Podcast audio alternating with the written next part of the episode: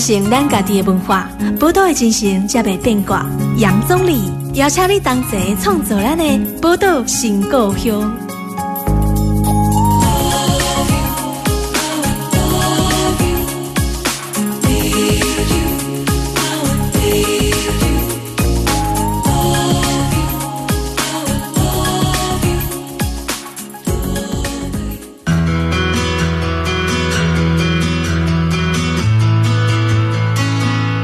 欢迎收听《宝岛联播网》FM 九九点一大千电台，宝岛新故乡，我是总理。呃，这礼拜来宝岛新故乡哈，我们是这个日久他乡是故乡啊，要来跟大家介绍台湾的新移民的故事啊。这礼拜要介绍谁的故事呢？我们今天特别为大家邀请到哈西藏台湾人权连线的理事长扎西慈人扎西来到节目来跟我们聊一聊他在台湾的一些点滴故事。欢迎扎西。大家好，大家好。嗯，哎、欸，扎西，你还会讲台语哦？打给后，听说你的这个中文啊，还有这个台语都是在路上学的。对，我也是真的，因为我没有去读书嘛，我我就是在台湾路上学的中文跟台语，就是一点点而已、啊嗯。一点点哦，可是已经讲得非常好哦。嗯、其实我们今天特别要邀请扎西哈来跟我们聊，因为其实我们节目有时候都会介绍很多来自于不同国家的这些新移民的朋友，扎西比较特别。扎西，因为你的名字叫扎西慈人，所以可能很多台湾人哎、欸、想说啊，会不会说看到你的名字是四个字，那想说你到底是从哪里来的？我会不知道。是，这会不会就是说很多台湾人想说，哎、欸，扎西，那个你的名字为什么有四个字这样？对，很多人会这样讲。那有些如果说接触过藏传佛教的话，那他们因为西藏的名字跟我们宗教非常有关系的，嗯、所以说如果接触过藏传佛教的话。那他们知道达西哲人就是一个西藏人的名字，西藏人的是，不过在台湾的西藏人应该现在不多，对不对？台湾西藏人有多少啊、呃？现在有一百二十三次，所以也不多啊。全全台湾，全台湾其实这样不多，就一百多个人。对，但是那个没有算喇嘛，因为喇嘛他们这些是弘法来签证，嗯、然后台湾一两个月之后要离开、哦、要离开的。嗯，对。那我刚刚讲的一百三十几个算是移民的，是移民的，对。嗯那其实哈，扎西，我们都知道说你是西藏人，可是西藏人很多哈，尤其在台湾的西藏人，可能我想大部分都不是从西藏来的，对不对？都是从哪里来比较多？呃，比较多，印度比较多，印度比较多，还有尼泊尔，所以其实台湾的藏人都是从印度来跟尼泊尔来比较多，所以呃。其实，在我们之前的《宝岛新故乡》节目，我们也跟大家介绍过西藏，也访问过不同的藏人的朋友哈，包含像这个西藏达赖喇嘛基金会的董事长，我们之前也访问过啊哈。那我们大概也稍微，呃，我想台湾人多多少少对西藏是有一点认识的，不管台湾人对西藏的认识是有一些刻板印象，可能因为以前台湾过去的传统的教育哈，国立编译馆的这些，不管是历史教育或地理教育。有一些比较刻板的，或者是说，现在大家因为可能刚刚扎西讲藏传佛教的关系，或者是像包括我们从电视新闻上面看到很多，现在中华人民共和国哈中国，他们对于西藏的人权的压迫啊、迫害等等这些新闻消息哦，所以我们多少都对西藏有一些了解。但是呃，像杂西，你刚刚讲说你自己是从印度来，对不对？对。那你在想要请问杂西，就是说。你之前在印度的生活是？你你是在印度生活了多久？呃，我来台湾的时候已经二十七岁，哦，然后我是算在印度流亡的第二代。你在算印度已经是算第二代藏人了，所以就在印度出生的，出生长大。对，出生长大的。那像我爸妈，嗯，包括达赖喇嘛一起八万个藏人，一九五九的时候从西藏流亡到印度，那他们是算第一代，第一代流亡到印度，嗯、然后他们刚来。印度的时候，他们的生活过得非常非常辛苦。我是算在印度流亡的第二代藏人，因为在流亡印度之后，我在印度出生的。那像我爸妈。呃，跟达赖喇嘛一起八万个藏人，刚出一九五九的时候离开西藏，流往到印度。他们这些的生活是非常非常辛苦的，因为他们刚出来印度的时候，他们也不会讲印度话，他们不会讲英文，他们没有国际的观念。但是他们刚来印度的时候，他们的生活的收入就是要他们的工作是要修印度的喜马拉雅这些的路，是第一代的藏人在盖这个路。哦，去修那个路。哦，对，在喜马拉雅上的，那真的非常辛苦。嗯，然后后来慢慢印度政府给他们西藏村的时候，然后又给我们一些土地可以种田的，所以呢，慢慢开始一些人是种田，像我爸妈他们后来变了一个印度那边是变了一个农夫，嗯、就是会种田。后来慢慢他们在一年上来讲，有上个月可以去。印度的很多各式各样的市区那边卖西藏那个毛衣，在路上。是，所以那个那个也不用缴税的，所以印度政府特别给我们流亡的藏人可以做这个生意，嗯、所以一年可以做三个月的，然后上个月卖毛衣的这些赚的钱，是一年所有的家人要要要过的，什么？要过的，嗯、对。哦，所以一年只能做这三个月的钱，三个月三个月的钱，嗯，然后。我刚刚讲的，我们那后来有一些人是做重点的，就是农夫。那这些也是要靠下雨。如果说有下雨的时间，我们可以做农夫。下雨结束之后，那我们没办法种田的，因为是我们没有其他方式外来压水的，所以一年有农夫一次，然后后来去卖那个毛衣三个月。那这些收入是一年家人要过的。对，嗯，对，所以这个算是非常辛苦哎，好。就是等于说，你爸爸妈妈他们第一代的藏人，其实一开始在印度的生活是很辛苦，然后还要在抚养你们家里的兄弟姐妹。扎西，你有几个兄弟姐妹？我爸妈生了十一个小孩。哇，十一个，嗯，对，因为那个以前的藏人，每一个藏人呢，要家里有很多家里都很多小孩哦。因为那个跟宗教有关系的，因为藏传佛教的观念上面，就是你不能说要我有两个小孩是 OK，然后要停止这些是不可以的，哦哦、真的。所以，嗯、对对，所以说像达赖喇嘛尊者他。他也是有可能十三个兄弟姐妹呢，哦，是非常多的，对，嗯、非常多的。嗯、那我刚刚前面有提到说呢，刚出修路，然后后来变了终点，然后有卖毛衣，之后慢慢像我第二代尝到的时候。然后开始在印度流亡的藏人要开始去移民到西方国家，西方国家在对，然后那边工作赚钱。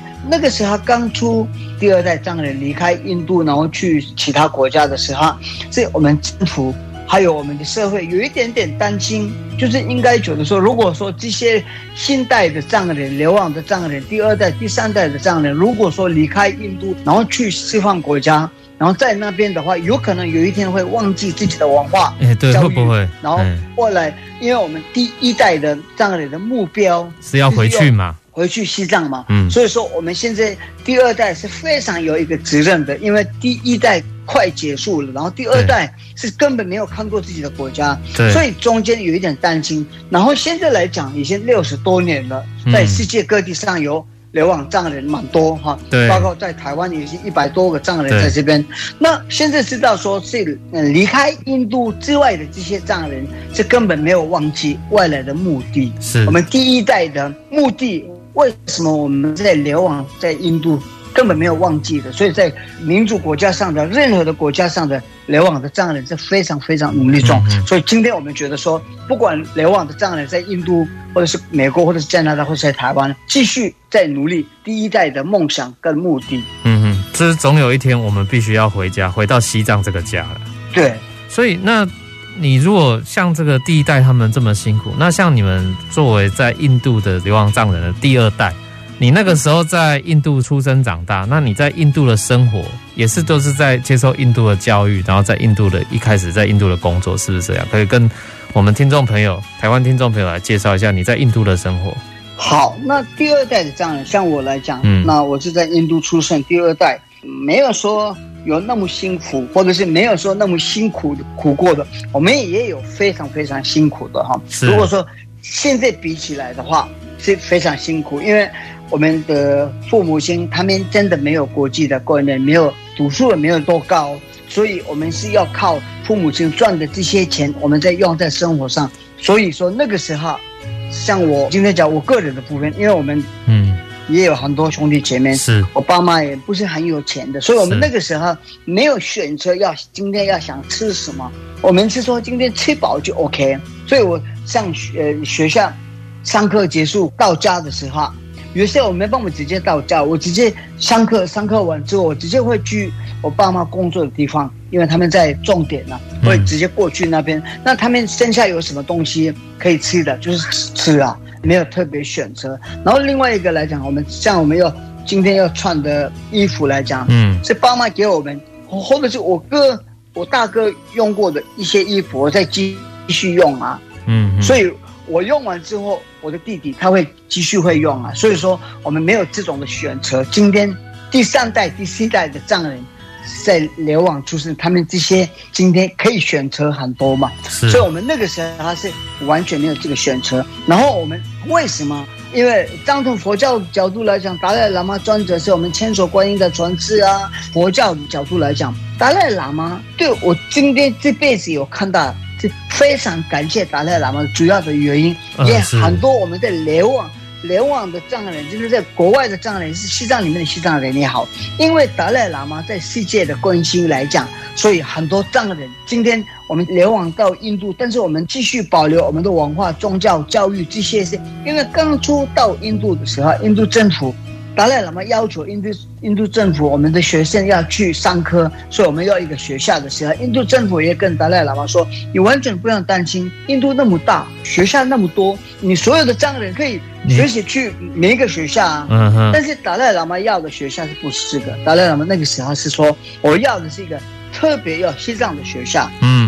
所以后来印度政府给我们一个学校叫 CST（Central School for Tibetan）。嗯，那这个里面是特别可以学我们的我们自己的文字、文化、宗教。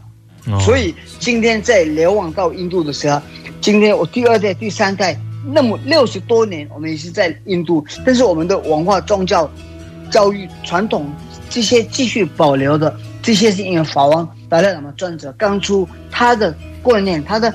想法上面，我们在今天也是有，继续有我们的我们的文化、宗教跟这些，对，嗯嗯嗯嗯。哎，那扎西，你一开始在印度的生活，因为你在印度，就是你刚刚讲那个 Center School for Tibetan 嘛，对不对？嗯，接受的就是等于说，从那里就可以也继续学习到西藏的语言、文字，还有宗教文化等等，就从那里学。所以你也是在那里学。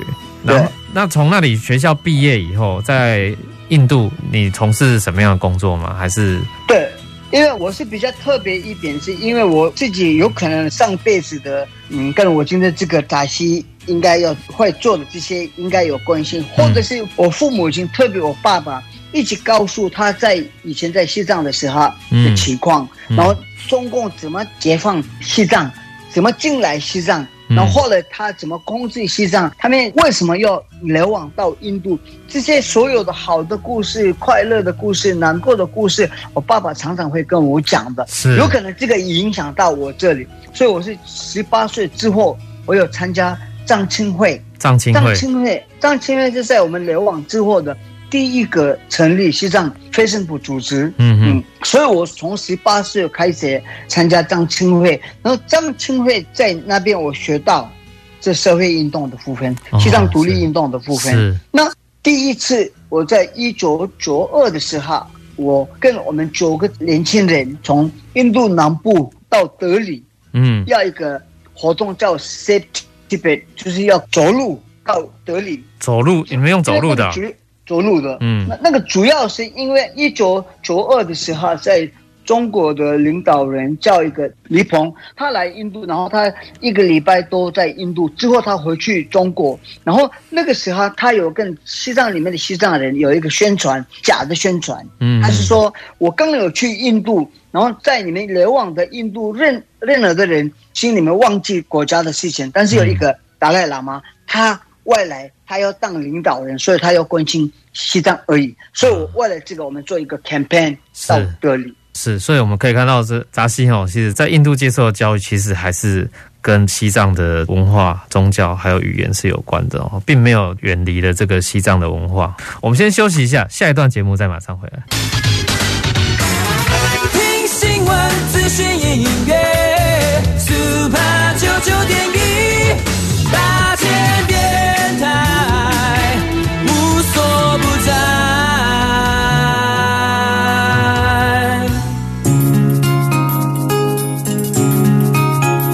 传承咱家己的文化，宝岛的精神才袂变卦。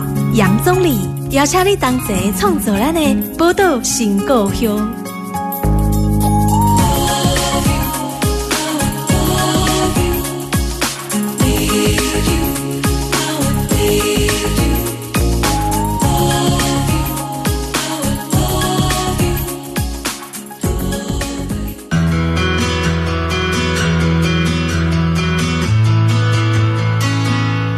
欢迎大家波多联播网 FM 九九点一大千电台波多新高雄，我是钟礼。今日波多新高雄为大家来访问的是在台湾的西藏人哈，我们来介绍他的移民故事哈，我们来介绍西藏台湾人权连线的理事长哈扎西慈仁来到我们节目跟大家聊聊他在台湾的生活还有他的故事。刚提到说。扎西，你说在刚满十八岁而已，结果因为那时候一九九二年嘛，你说一九九二年哈，那个李鹏，对，中国的国家总理啊，李鹏去访问印度，所以你们那时候从印度的南部走路走到德里去，那走多久啊？因为我们没有直接走，因为有很在每一个接驳这样，城市那边对，城市那边会活动啊，然后又那个记者会啊，嗯，就每个城市巡回。对，差不多一个多月啊，一个多月。然后后来这个你说到这个李鹏回去中国国内，就在也在做大内宣，对不对？对，所以说我们重点在这边，因为呢，他李鹏回去中国之后，他特别跟西藏里面的西藏人有一个假的宣传宣传，嗯，就是说这个里面有提到说，我刚刚从印度回来了，然后我又看到你们在印度的流亡的藏人，嗯，他们根本忘记自己的国家的事情，他们根本没有关心你们这些。在西藏里面的西藏人，哦嗯、然后因为他们在国外过的生活很开心，忘记是就忘记你们西藏的人了。对，所以说有一个人很会关心，是因为他要当领导人，他是达赖喇嘛。嗯嗯，所以他们有讲这个，所以那个这个是假的嘛？所以我们在印度南部的藏青会的峰会办了这个活动，嗯，然后要去德里大使馆那边去抗议，我去抗议，所以我们。哦，最后我们到三月十号的时候到德里，嗯，然后我们那天去抗议的时候，因为在中国大使馆前面有那么多警察，嗯，我们没办法做一个好好的抗议活动，抗议，嗯，哦，抗议活动没办法，因为警察那么多，马马上就抓了，对，所以呢，抓完之后我们也没办法做到，呃，我们要想做的，所以呢，后来回去旅馆之后，我们再讨论，然后说三月十一号中午十二点的时候。我们要重新去大使馆那边要去抗议，嗯，所以那个时候我们订了一个计程车司机，然后我们就求个人直接到那里，那个司机也没怀疑的，因为他觉得我们可能会去办签证啊或者怎么样这种的，所以我们到那里的时候，警察不在，然后我们真的有冲进去，然后后来一个外国人从那边出来，然后他告诉我们说，哎，你们要跑哦，不能中共大使馆已经有跟那个警察已经。讲好了，所以很多警察会来抓你们。那我们的目的也不是要去杀人，不是要去做其他事情。我们的目的也是要警察来抓我们，然后有新闻，可能新闻上面要提到这些我们来这边的为什么来抗议的中国的目的。所以刚好可能有十几分钟之后，有很多警察跟媒体跑过来，然后抓我们。然后我们会提出来，我们为什么来这边主要的活动的目的。嗯哼。所以呢，这个完之后，然后关一个多月在监狱之后，从监狱那个离开之后，总共我们有九个人。然后在很多西藏，因为也不止刚刚刚刚我跟你讲说要仔细一点的话，一个月不可能说我们是一直关在监狱而已，我们还在每一个礼拜要去法院呐、啊。哦，还要去法院报道。嗯。有很多很多的藏人到法院给拿了卡大。很多很多，非常多，嗯，然后那个时候，他们这些鼓励我们的、支持我们的这些藏人过来的时候，心里面这个是也今天也是心里面可以说，因为那么多藏人从来不认识的藏人到法院拿了卡达，然后要加油我们呢，哦，帮你们加油，对对？对，帮我们加油。然后回去监狱的时候，心里面可能觉得，哇，今天我们再去法院的时候，那么多藏人来这边。支持我们，给我们一个非常一个鼓励，嗯，呃，所以这个里面有很多老人家，像有我爸妈这种的年纪的蛮多人，嗯、对啊。虽然我爸妈在南部，他们没办法到德里，但是那么多第一代的藏人过来法院要给我们卡大，然后这些今天我可以想的话，所以说，因为今天已经那么多年了，但是我没有放弃，不断的一直在努力。嗯，这些活动是因为有这个也有关系的。然后另外一个是我后来一个月之后，我们离开监狱的时候，然后到我们的乡下的时候，这很多朋友、亲戚朋友，他们也是跟我说，大家父母亲那么关心啊，那你爸为什么那么开心？嗯，那你爸是非常开心、很骄傲这种的。那个时候是我心里面觉得，可能为什么我爸没有难过？嗯，儿子在监狱。对。然后我那个时候我没有想到，还感到很开心。对，所以现在想起来是说，应该因为我爸妈告诉我，体验西藏的时候的故事啊，有好的故事，有难过的，有快乐的故事。他们从西藏怎么离开到印度，所有的跟我讲过。那个时候我没有那么清楚他为什么告诉我这些。那我爸过世之后，我心里面知道说，为什么他在那个时候他为什么开心，他为什么那个时候很骄傲。那原来他的梦想。就是我们第二代的藏人要继续努力，要做第一代的梦想，他们要流亡的目的。所以这些过去的所有的故事，我也现在想起来说，因为这些第一代的藏人那么多藏人，我们在监狱的时候，他们要过来看我们啊。我爸妈一直告诉我他们的西藏里面的故事啊。然后我在监狱的时候，我爸为什么有骄傲啊？这些是那我今天想起来说，因为他们真的要想说他们的小孩。第一代、第二代、第三代要继续努力，第一代的梦想。嗯，所以我们现在在流亡第一代给我们这个勇气，嗯，给我们继续让他们要跟我们讲他们的原来的目的跟故事。所以在我们的西藏流亡的目的上面的我们的活动是继续不断的在努力中，在世界各地的主要的原因在这里。是，所以我们可以看到说。呃，像扎西这样子的，在印度的哈的第二代的藏人哈，其实还是为了最原始，希望是可以完成说第一代想要回家，回到西藏的那个目标啦。对，最终还是大家希望说可以不用在世界各国，在印度，在世界其他各个国家流亡，而是说真正回到自己的家乡这样子。那我觉得这个是西藏人最重要的目标，也一直都没有忘记的，而且这样是持续一代接一代传承。包含到扎西的这一代，扎西可是其实我也很好奇，说其实你在印度的生活，就是也在你说十八岁以后参与到很多关于西藏独立运动，尤其参加藏青会嘛。呃，那你们平常在印度的，你在印度也要做其他工作吗？除了参与藏青会的活动以外，我在印度的时候也是有当过呃当兵，嗯哼，那个当兵是那个时候来讲是应该是一个秘密的，因为印度政府发薪水。那个西藏的当兵，然后这个当兵也叫 SFF Special Frontier Force。那我我当过那个兵，那个当兵是啊、呃，像那个 Army、Navy 还有 Air Force 全部在一起，那个叫 Commando。那我也有在那个飞机里面跳伞，也是有做过的。所以这些因为刚来在流亡到印度第一代、第二代的很多人，才有参加这个当兵的。主要的目标，我们想说，有一天我们当兵里面学到所有的事情，可能会用得到我的生活，未来国家，未来西藏。嗯哼，所以我们很多藏人要参加这个当兵，从军就对了。对，然后那个薪水也很低，我们的薪水一个月有三百九十块印度卢比。这个大概是多少台币？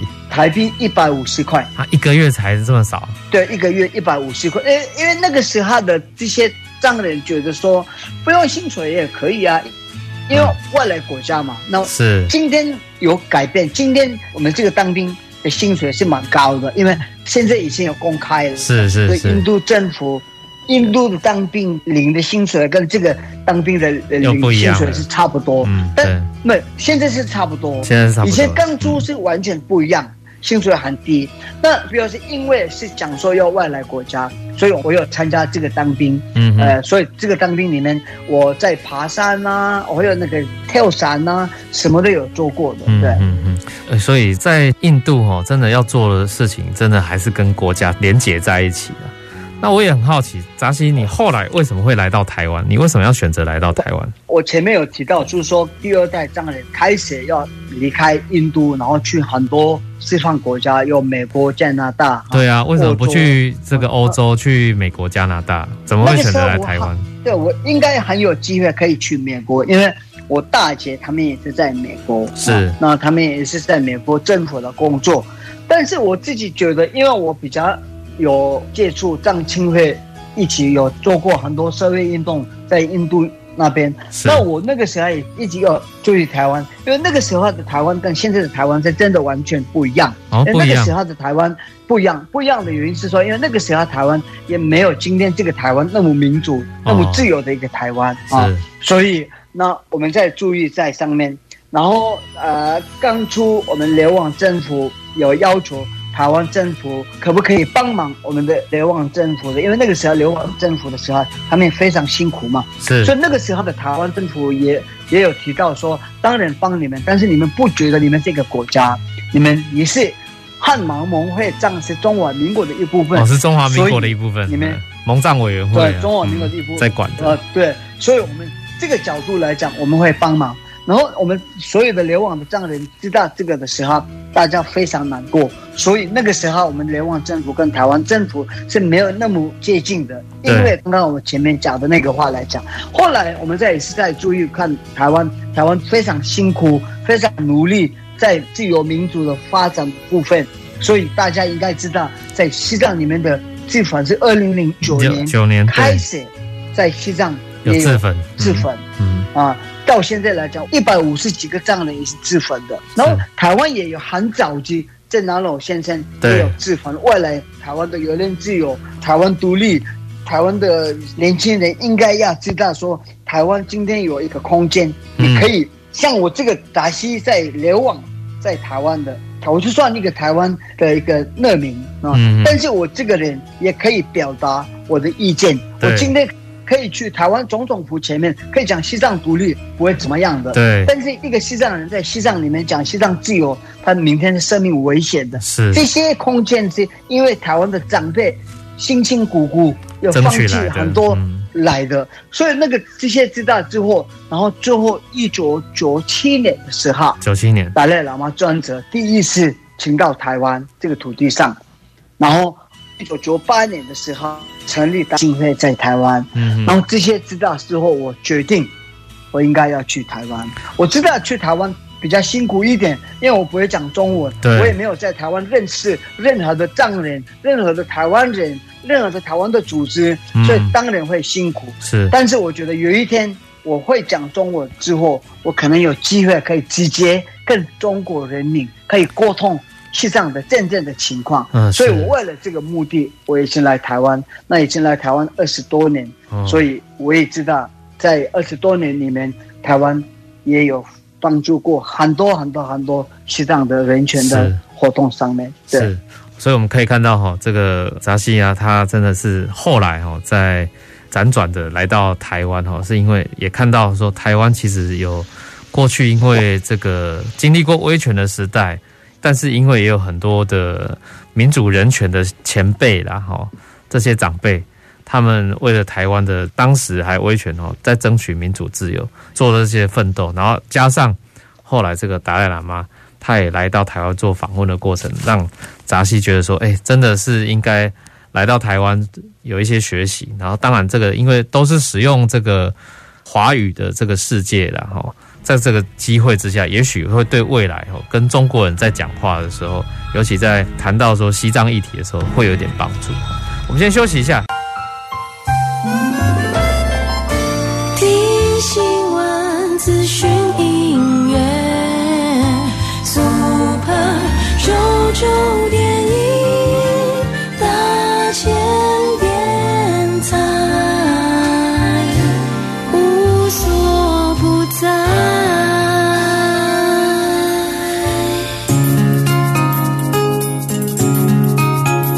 传承咱家己的文化，宝岛的精神才袂变卦。杨总理邀请你同齐创作咱的宝岛新故乡。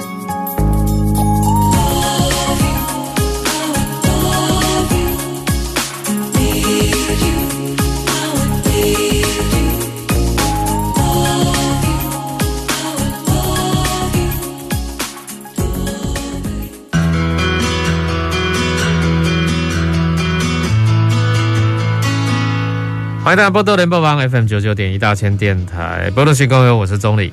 今天这个波多新公园为了大家来介绍这个落脚到台湾的这个新移民的故事的哈。呃，今天介绍是西藏台湾人权连线的理事长扎西慈仁。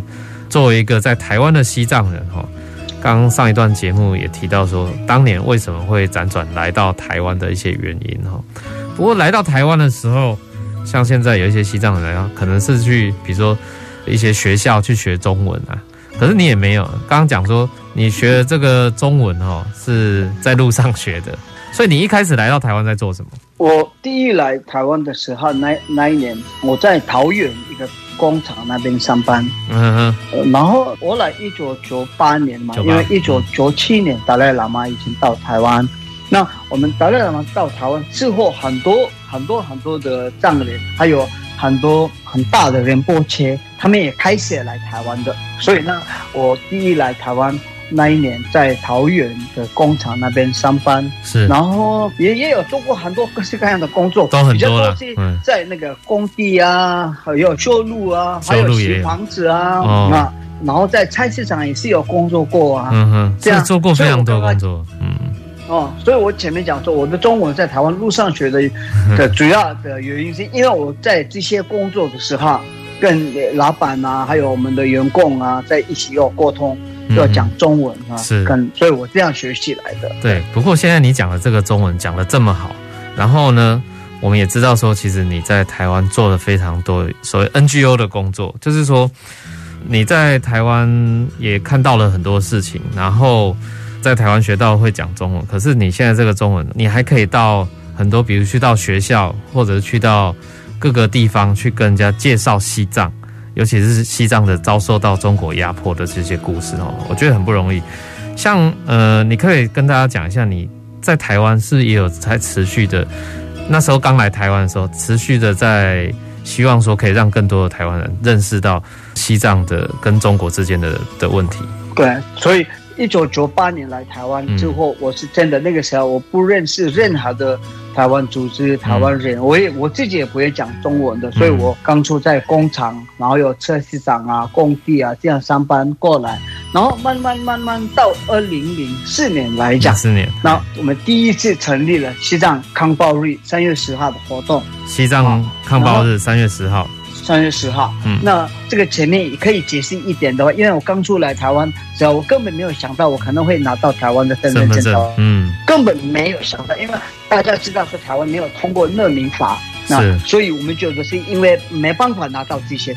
但是二零零一年的时候，达赖喇嘛第二次来台湾，是，然后那个时候台湾立法院里面有提到说，那达赖喇嘛已经来台湾，那我们是要给达赖喇嘛什么礼物？然后说，那一百二十几个人在台湾没有身份证的，然后应该是达赖喇嘛第二次来的时候，台湾政府又给这个礼物，达赖喇嘛这些人可以拿到身份证。所以我们二零零一年的时候，我们特色拿到呃那个永久居留证啊，之后三年之后我们可以办身份证的。所以那我拿到居留证跟身份证之后，我第一次二零零四年我们要去办西藏康巴日的活动，然后我去申请。然后那天申请的时候，警察问我说：“可能有几个人？”我可能讲说有五十个人要会参加，哦、我是这样随便讲的。但是那一天早上七点半的时候，二二八那边我们集合，在二二八公园，七个人，嗯，二二八公园那边，那我们有七个人而已，警察有二十六个人，警察。然后后来警察说已经时间超过了，那你们应该是七个人？那我说差不多七个人而已。所以呢，最后留了两个警察，其他警察离开了。然后我们在。在路上在口号，然后因为有时候会口号英文啊、印度话、西藏话，因为不会讲中文的。然后在路上有遇到一些台湾人，他们看到达赖喇嘛的照相的时候，然后说：“哦，那原来你们有什么问题啊？”那我们跟他们解释。然后二零零四年之后，我们有遇到第一次是台全会，台湾台湾人权促进会，台湾人权促进会，然后遇到之后到现在不断的。台权会一直在帮忙我们任何的西藏人权活动，跟在台湾的西藏人的生活上面。然后后来我们接触很多台湾的非政府组织，那个国际特赦组织啊、FACE 啊，还有劳政啊，很多很多很多。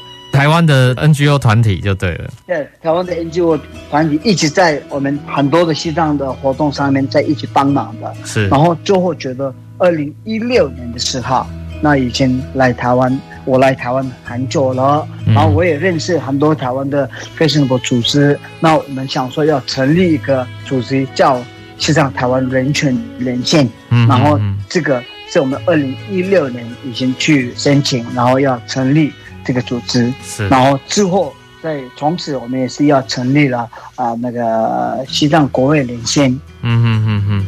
所以透过哈在台湾哈，你是刚刚一讲，两千零四年那时候第一次在台湾办这个跟西藏的有关的西藏抗暴日的活动。对，二零零四年第一次办，那个时候真的你还很乖的，像就是去申请这个集会游行，按照台湾集会游行去申请，结果你们的人还比警察少哎。那结果当然后来看到说，其实二零零四年到现在已经今年二零二一年了哈，那一直这样持续下来，看到非常多的，我想。越来越多人去参与到每一年三月十号的这个西藏抗暴的相关的，不管是游行或其他的活动，也越来越多的人参与。因为毕竟在台湾的西藏人就那么少，所以参与的其实大部分是台湾人。所以你看到那么多台湾人来参加这些活动，你有什么感想？那个二零零九年来最多三千多个台湾人有参加，是对。然后呢，今天透过你这个网络，因为台湾人民，因为我是一个。代表藏人来讲，在台湾我们没有分民进党、国民党啊、嗯哦。那因为刚刚前面有提到说，在刚出流亡政府要要求台湾政府的时候，那个时候的台湾今天有一点不一样的原因在这边。因为那个时候在中华民国的宪法上面有提到汉蒙蒙会藏。嗯，但是我真正的在台湾已经二十多年了，特别二零零八年那边我们办活动的时候，刚好台湾总统选举，那个时候有也有三月十四号，对，那个时候在西藏那边杀了很多藏人，所以我们特别有一个在自由广场办了很大的活动的时候，我遇到很多国民党的人，也是要过来签西藏独立，他们也是有签名在西藏独立上面的，哦，所以。对我来讲，在台湾二十多年，我没有任何的台湾人觉得西藏是中华民国的一部分，台湾是，呃，西藏是台湾的一部分。没有人这样觉得，没有遇过嘛？但是在没有遇过，但是在资料上面写，那宪法上面有提到汉蒙蒙会藏，但是真正的人民的心理是，我没有遇过，到现在是没有一个台湾人觉得西藏是台湾的一部分，所以在我们所有的活动上面也有帮助。很大的，嗯嗯嗯，对，而且这样子努力下来，从个位数啦，只有个位数的人，你说只有七个西藏人参加，一直一路走到甚至有上千个人，最多三千多个人哈，在参加每年西藏的抗暴纪念日的相关游行活动的时候，我想这是很不容易的一个努力，要花那么久的时间，而且扎西当时一开始就不会讲中文，然后要跟很多的台湾人在互动，其实这过程有。非常多台湾的朋友的帮助，尤其是来自台湾的非政府组织，我们讲 NGO 的朋友的帮忙。我们现在有越来越多的人可以认识到西藏。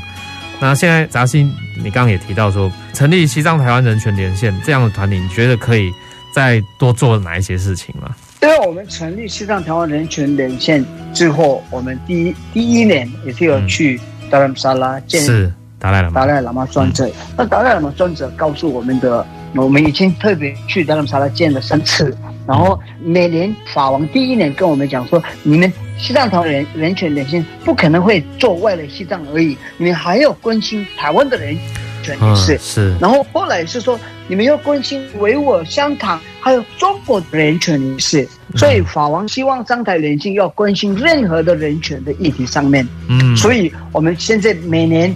三月十号之前，张台人先特别要办一个 Cycling for Free Tibet，那个部分也是我们不只会做西藏 Free Tibet 而已，我们有时候会做像黎明者的部分啊，对，有时候会在中国里面也有很多中国的那个中共已经关了那个很多中国的人权律师，对对对，这个部分也是我们会做为了他们的。所以说，当代人生并不是说一定要关心西藏而已，所以我们要关心任何的人权的活动上面。嗯嗯嗯。所以扎西刚刚讲藏台人权连线啊，西藏台湾人权连线哦，这样的一个团体，当时其实成立哈，当然西藏是最主要的，可是其实也要关心，就包含像这个达赖喇嘛尊者所提醒的哈，要不只是关心西藏的，也要关心到包含在台湾里面的，然后这包含是在你刚刚讲。维吾尔的香港这些都很重要，还有包含中国人自己，所以你们说每每年都有这个 Cycling for Free for Free Tibet 嘛，哈，这个叫为西藏自由而起呀，对，就是骑脚踏车的活动，主要在台北还有台湾各个城市也都会有这样的活动，那也是鼓励很多台湾人透过骑脚踏车的方式，那时候都会透过骑脚踏车，然后应该都会披像西藏国旗。然后告诉大家，目前尤其是针对这个三一零西藏抗暴日的这个由来的哦，因为它主要是一九五九年那时候藏人哦，就是因为受到中国解放军的攻击呀，所以才被迫要流亡海外到现在。这个西藏抗暴日就很重要，每一年都要做。那接下来哈，扎西，你有没有像呃要告诉听众朋友，呃你在台湾哈，在这么多年下来，最想要跟台湾人说哪一些话吗？好，那我可以在台湾二十多年来讲，我也真的学习蛮多。嗯、我是从台湾 NGO、台湾非政府组织在学习非常多的。那我自己要想讲的是，因为我就是一个难民，我就是。在乐民出生，嗯，从来没有看过我自己的国家，对，我也没有去过西藏，嗯、我也没有机会要去西西藏的，所以有可能我死掉的时候也是有可能一个乐民的人过世了，嗯、所以难民的身份会过世，然后一辈子看不到我自己的国家。但是我可以另外一个角度来讲，我也非常骄傲，因为乐民中我也学到非常多。达赖喇嘛尊者给我们一个民主的教育。今天我乐民中，但是我可以投票。我可以选我自己的领导人，嗯、我们的领导人，我可以人民有民主的方式可以投票选，好选举的部分。所以这些在中国那边也没有，中国那么大耶，中国人民没有这个权利要投票选出来自己的领导人。嗯、然后另外一个，我是特别要特别特别要跟台湾的年轻人说，台湾今天因为你台湾的长辈。真的非常贡献很大，辛苦，他们有放弃很多，所以今天台湾的年轻人非常一个幸福的生活。你看到你的国家非常自由民主的国家，所以要关心国家是非常重要的。因为你不关心你自己的国家，有一天就变了。像我这个扎西的话，讲起来很简单，我们已经流亡到六十多年，嗯，我是流亡中的，但是真的六十多年要怎么过？没有国家的时候，真的你。多痛苦，多难过，是。我们这些人知道的。所以今天香港那么那么辛苦，香港人、香港的年轻人跑过来台湾，嗯，从台湾他们会努力要香港的，他没办法在香港做香港的活动，但是从这个台湾国家会做香港的活动。是维吾尔人也好，西藏人也好，今天到台湾，我们可以做西藏的活动，因为西藏里面的西藏人没办法讲这个，所以这个土地今天是非常重要的。然后特别年轻人一定要关心这个国家，没有国家的话，你什么都没有，就是没有任何的政党也是，就是有一个共产党而已。所以大家要加油。是，谢谢给我台湾。那么多帮忙的，所以今天我们可以做到那么多为了西藏人权活动上面，谢谢大家。是，所以像这个扎西哈，他真的非常感谢在台湾的很多人。那当然也提醒了台湾的年轻人哈，尤其身为一个难民哈的身份，西藏人其实真的在全世界各地流亡海外。那难民我们都知道，难民他通常是因为受到迫害啊，或战争暴力这些不得已的因素，他被迫要离开自己的国家。那在大部分的情况之下，其实呃难民本身是没有办法回到他的自己原本的国家的。那流亡海外的这个西藏就是最好的一个例子啊！我觉得真的确实也值得我们生活在台湾的台湾人好好来思考，说台湾是一个多宝贵的地方呢，值得我们好好来珍惜。那时间关系，呃，我们今天节目也要在这边先告一个尾声，也非常谢谢哈扎西他今天跟我们分享这么多他的生命故事。